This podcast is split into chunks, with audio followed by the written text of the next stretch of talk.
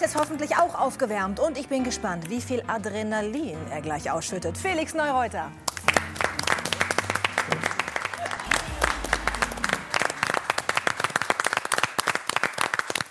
Felix, jetzt musst du es auflösen. Welche Fingerübung hast du gerade mit uns gemacht? ja, also das war Kommando Pimperle. Das ist eigentlich wirklich ein sehr schönes Spiel, das vor allem für, für Kinder da ist, dass sie sich bewegen. Das Ganze kann man auch im Stehen machen. Und mir ist es einfach ein sehr großes Anliegen, ähm, speziell auch in der jetzigen Zeit, dass sich Kinder bewegen, ähm, vor allem auch aufgrund der Digitalisierung. Ähm, die Bewegungsarmut, die schreitet voran, das ist enorm. Und ich bin eben noch anders aufgewachsen, ohne Vierget Kastel, wie wir in Bayern sagen, also ohne Handy und ohne Computer. Und deswegen habe ich Spieleformen entwickelt, ähm, die Kindern sehr viel Spaß und Freude bereitet, dass sie Sport machen. Was ist denn die Herausforderung dabei an diesem Kommando Pimperle? Dieses Trommeln, dann aufstehen auf Kommando oder eben auch nicht? Ja, eben, auf das eigentlich ähm, zu hören, was jemand sagt und nicht auf das zu sehen. Also das Optische muss man ausblenden, obwohl es der andere vormacht. Und dadurch werden wahnsinnig viele Synapsen im Gehirn gebildet. Ich meine, die Musiker kennen es natürlich sehr gut, vor allem auch beim Trommeln und Gitarre spielen, egal was Klavier spielen. Ähm, das ist einfach unheimlich gut fürs, fürs Gehirn und, und dadurch können sich Kinder besser konzentrieren. Und wenn sie die, den ganzen Tag, ich meine, viele werden es wahrscheinlich von den Telefonkonferenzen jetzt kennen, hey, das macht dich irgendwann kirre. Und der Ausgleich dieser ganzen, dieses ganzen digitalen Fortschritts ist einfach mal Bewegung, Bewegung, Bewegung. Und nur so kann man dann wieder frisch im Gehirn bleiben.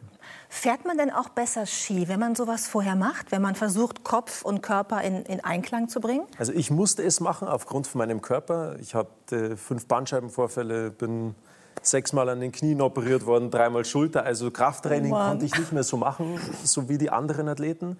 Und deswegen habe ich versucht, eine andere Form des Trainings zu finden und auch zu entwickeln, um trotzdem konkurrenzfähig zu bleiben. Und das ging bei mir sehr über diese koordinative Schiene und das mhm. hat mir sehr viel Spaß gemacht, weil einfach eine Herausforderung da war und trotz der Herausforderung aber auch ja, dieser, und dieser, dieser körperliche Effekt dabei war. Und das war einfach total cool. Mhm. Wer kann das besser, Kommando Pimperle, du oder Thomas Müller? Die Fußballer, die haben noch ein bisschen Nachholbedarf, muss ich sagen, ja? was diese koordinativen Geschichten betrifft. Nee, der Thomas ist sehr gut. Also der ist auch ähm, wahnsinnig vielseitig. Aber das Schöne ist ja, dass die Sportler oder der Sport entwickelt sich ja immer weiter. Und ich kann mich erinnern, ich war damals 2008, hat mich auf einmal Jürgen Klopp angerufen. Da war der noch Trainer bei Borussia Dortmund. Und der hat mein Trainingsprogramm im Fernsehen gesehen mhm. und hat gesagt, hey, ich glaube, das ist auch was Gutes für die Fußballer. Und dann hat er mich eingeladen und ich bin damals als junger Stöpsel zur Borussia ins Trainingslager gekommen und war wahnsinnig nervös, weil die Jungs dort, jeder hat, da hat es keinen Spieler gegeben, der unter eine Million Euro verdient hat und dann kommt irgend so ein Skifahrer daher und will einem Brasilianer was davon erzählen, wie er trainieren soll. Und Kommando Pimperle zu machen. Kommando ähm, war witzig, damals war ein Brasilianer dabei, der ist in seinem Leben noch nie Fahrrad gefahren. Und, und an dem Tag, wo ich angekommen bin, das erste Mal, und die ganze Mannschaft war schon von der Fahrradtour zurück und der ist drei Stunden später angekommen und hat den Vortrag von mir verpasst, weil der einfach sich total, ja, der hat nicht so zurechtgefunden. Und, ähm, und das war sehr spannend und der hat das aber als einer der ersten gesehen, okay, was kann ich aus anderen Sportarten auch, auch rausziehen, was für uns vielleicht gut tut. Mhm. Und das war genau so dieses Programm. Ähm, damals hieß es Live-Genetik. Ich habe das jetzt in so eine kindheitsgerechte Form umgewandelt und jetzt nennt sich das Ganze Beweg dich schlau. Und es macht mir unheimlich viel Spaß, einfach Kinder zu bewegen und so diese Strahlen in den Augen von denen zu sehen. Mhm. Wir haben eine Grußbotschaft. Nicht von einem Kind, sondern von Thomas Müller. Bitte schön. Ja, servus lieber Felix. Äh, ich komme gerade frisch von der Bewegung. Gut, bei mir gehört Bewegung zu meinem Beruf dazu. Ich komme vom Training. Aber äh, wie ihr ja mitbekommen habt, beim Felix und bei mir, wir sind ja mittlerweile richtige Spezies geworden, geht es auch um Bewegung, damit man nicht nur im Kopf, sondern auch körperlich fit bleibt. Und dementsprechend wünsche ich euch eine, eine schöne Sendung und Felix, erzähl keinen Schmarrn, gell? Mach's gut. muss er sich da Sorgen machen? Nein. Nee, der muss sich keine Sorgen machen. Beim Thomas, er hat sich relativ kurz gehalten, muss man sagen. Ja. Normal, wenn der Thomas zum Reden anfängt. Also ich sage euch, wenn der hier in die Sendung kommt, da braucht ihr keine anderen Gäste. Der Thomas kann die alleine unterhalten. Ja, wir konnten schneiden, vorne und hinten. Sag mal, hast du auch mal Fußball ausprobiert? Ja, als Kind. Äh, bei mir war Sommer Fußball, Winter Skifahren. Und ich liebe den Sport, die Bewegung und vor allem natürlich auch Fußball. Ja. Mhm. Und warum hast du dich gegen Fußball und fürs Skifahren entschieden? Wegen der Eltern? Das Ding war, es war damals, waren diese Auswahltrainings und ich war da in dieser, ja, auch in so einer Geschichte da dabei. Und meine Mama hat mich dorthin gebracht an den Fußballort und meine Mutter haben die Leute halt, ja, die ist auch relativ bekannt. Und, ja, ähm, kann man so sagen. und meine Mutter hat mich zu dem Fußballplatz gebracht und die anderen Eltern die haben alle reingerufen, oh, und jetzt gib Gas. Und meine Mutter hat sich so ein paar hundert Meter ist abseits des Platzes gestanden, um nicht erkannt zu werden, dass, dass ich meine Ruhe habe. Und ähm, dann, das hat mir irgendwie nicht so getaugt. Ich wollte nicht so von, auch meine Eltern nicht so belasten, dass die mich immer von A nach B fahren müssen, sondern ich wollte oben am Berg sein. Das war für mich die Freiheit, oben an dem Berg zu stehen und da runter zu fahren. Dieses Gefühl war einfach schon als Kind unbeschreiblich und Deswegen hat es für mich nur eine Option gegeben und das war Skifahren. Kannst du das jemandem, der noch nie Ski gefahren ist, vielleicht guckt uns jetzt jemand zu, der so gemütlich auf seinem Sofa sitzt, erklären, was das für ein Gefühl ist beim Skifahren, welche Kräfte da wirken, was, was man empfindet? Dass diese Kräfte so richtig zum Wirken anfangen, muss man natürlich ein paar Tage auf den Skiern gestanden sein. Ja.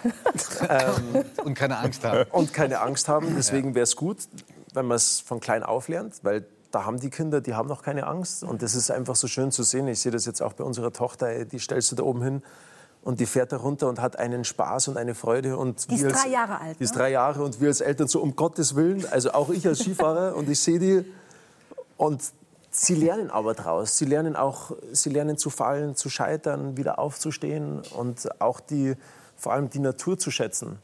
Ähm, das ist ja auch ein ganz wesentliches Thema heutzutage, das Thema Nachhaltigkeit. Wie willst du die Natur lieben lernen und auch wissen, okay, was ist für die Zukunft gut, wenn du sie nicht spürst? Und das vermittelt dir der Skisport ungemein, wenn du da oben am Berg stehst und einfach die Natur siehst und dann weißt du auch, okay, du musst verdammt noch mal was dafür tun, dass die auch so erhalten bleibt. Mhm. Welche Rolle spielt Adrenalin bei dem Sport? Eine sehr große. Also, und bei dir? Auch, aber es hat sich geändert. Also ich war früher schon sehr wild unterwegs. Ich habe alles ausprobiert. Ich habe immer dieses Gefühl versucht, wieder, weil das macht süchtig ein Stück weit. Ich weiß nicht, Johannes, ob du das kennst, ja. wenn du auf die Bühne rausgehst, unten sind die Menschenmassen, der erste Ton muss sitzen, so oder du fängst an und so ist es. Du stehst am Start oben, ähm, du stoßt dich raus und das ist einfach du darfst einfach keinen, keinen Fehler machen. Und ich habe versucht, echt was zu finden, das mir im Sommer auch was bringt. Ich weiß nicht, ich habe ich hab das nicht probiert, mit, mit, keine Ahnung, mit 350 auf eine Autobahn zu fahren, weil es gefährlich ist, sondern ich habe halt versucht, irgendwie andere Hilfsmittel zu finden, das mir aber auch für den Sport hilft. Und da hat es schon ein paar Sachen gegeben, die echt wild waren. Aber mein Vater, der hat, ey, der hat uns alles machen lassen. Das war, mein Vater ist ein positiv Verrückter und ich glaube, dass wir deswegen auch. Die beiden Therapeutinnen lachen gerade. ja. Warum haben Sie gelacht?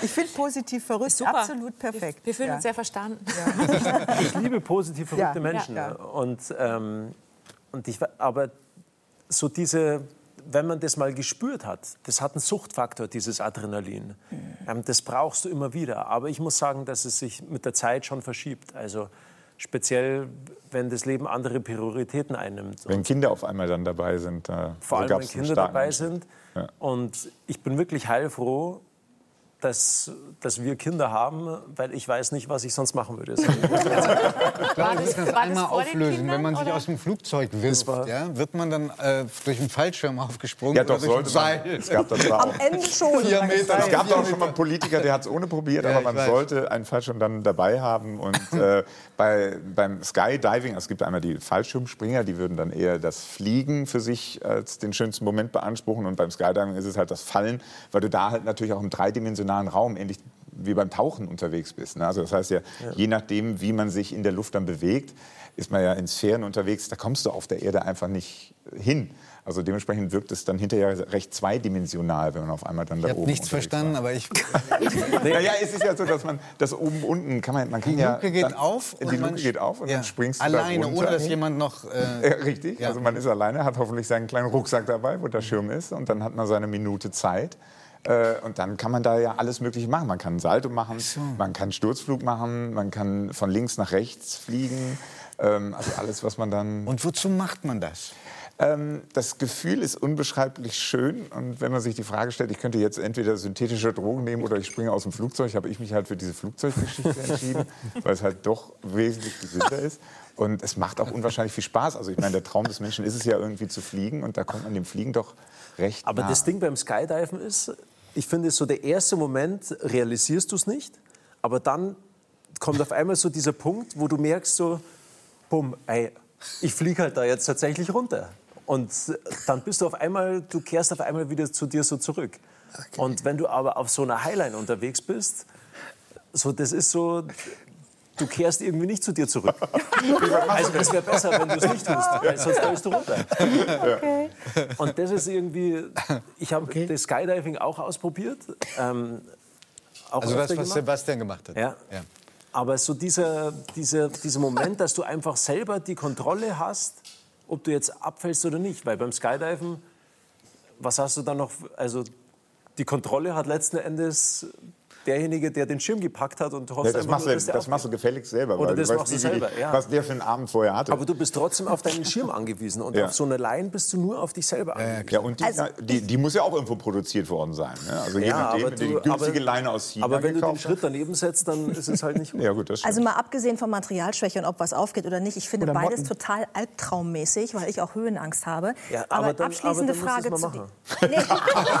Dann ist Ich habe einmal einen Fallschirmsprung gemacht von der NDR-Reportage. Ich habe heute noch Albträume davon. Das ist absolut nichts für mich. Aber wie ist es bei dir heute? Also abschließende Frage zu diesem Thema Adrenalin. Wo holst du dir den Kick heute?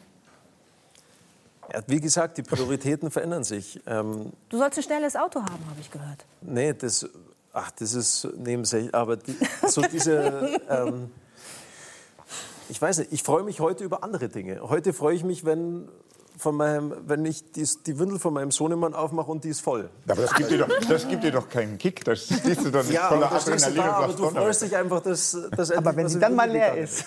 okay. Ja, also, wie gesagt, ich brauche nicht mehr.